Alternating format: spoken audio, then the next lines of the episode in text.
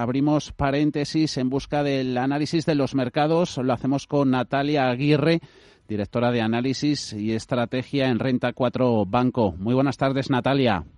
Hola, buenas tardes. Mercado, a la vista de lo que pasó ayer, lo que está pasando hoy, ¿cuál es vuestro sentimiento en Renta 4? ¿Hay que aguantar? Bueno, sí, eh, sí que creemos que hay que aguantar. A ver, aquí es que pasamos de un extremo al otro del péndulo de una forma bastante eh, radical. La semana pasada el sentimiento era excesivamente eh, positivo y ahora quizá es excesivamente negativo. Por lo menos los recortes se han producido de forma muy abrupta en, nada, en dos días. Por poneros un, un ejemplo para tener la referencia, el jueves pasado nosotros actualizamos nuestra visión de mercado y hablábamos de la excesiva complacencia de los mercados, a pesar de que había surgido un nuevo riesgo, que es el, famoso coronavirus, que va a tener un impacto negativo sobre el crecimiento económico y los resultados empresariales, aunque solo sea en el corto plazo. Entonces, eh, en, ese momento, la semana pasada decíamos, eh, bueno, los mercados están excesivamente complacientes, pero hoy, eh, después de estas dos sesiones de caída, sobre todo la de ayer, creemos que hay que aguantar. De hecho, lo que creemos que hay que hacer es aprovechar las caídas para comprar valores a buenos precios. No todo, ¿de acuerdo?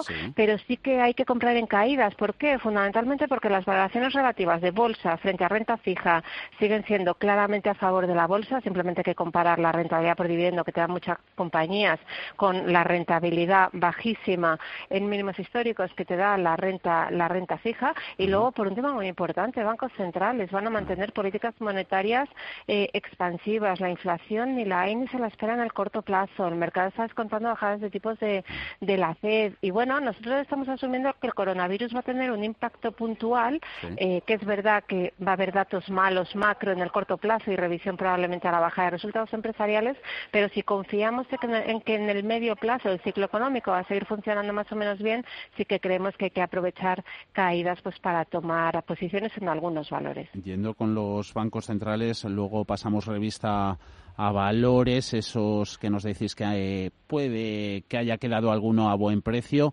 Bancos centrales, el de China, sacando estímulos día sí día casi que también. Aquí en Europa eso, se han multiplicado los casos del coronavirus en los últimos días. Em, ¿Consideráis en renta 4 al Banco Central Europeo más reticente o más proclive a sacar conejos de la chistera? O, le, o visto de otra forma, ¿puede actuar menos porque no le queda tanto margen de maniobra? E, efectivamente, o sea, lo has dicho perfectamente. yo creo que sí es necesario, si la cosa se complica mucho, eh, que no es nuestro escenario base, pero bueno, ahí está el riesgo, evidentemente, ¿no? Hay un gran desconocimiento sobre cuál puede ser el impacto final del, del coronavirus. Si es necesario, yo creo que ampliarán los estímulos, pero es evidente, como bien dices, que el margen es inferior al de otros bancos centrales. Mira, simplemente punto de partida. Tipos en Estados Unidos están entre el 1,5 y el 1,75. Aquí estamos al cero el tipo repo y el de depósito a menos 0,5. Pero además tenemos un problema adicional, que es las discrepancias crecientes en el seno del Banco Central Europeo sobre los estímulos monetarios adicionales. Si echamos un poquito la vista atrás y nos vamos al, gran, al último gran paquete de estímulo monetario, que fue el 12 de septiembre del año pasado, ya se vio que no contaba con el apoyo de Alemania, Francia, Austria, eh, Países Bajos, creo recordar. Bueno, en total, países que suman más del 60% del PIB de la eurozona. Entonces, bueno, ahí creemos que es más complicado, pero evidentemente si se incrementan los riesgos sobre el crecimiento económico, ya se está hablando de recesión técnica en Italia, eh, de posibilidad en Alemania, con mucha dependencia de, de, de China. Bueno, pues creemos que si se complica la situación, se podrían intensificar las peticiones de mayor estímulo fiscal que viniese a complementar al monetario, pero claro, para eso también hace falta que los países que tienen margen fiscal para aplicar estímulos como es Alemania, pues que estén por la labor y de momento de momento no parece ser así. Y bancos, Natalia, de los centrales a los comerciales, en concreto los españoles, no perdemos de vista la próxima semana esa sentencia del Tribunal Europeo sobre el IRPH de las hipotecas. ¿Qué esperáis?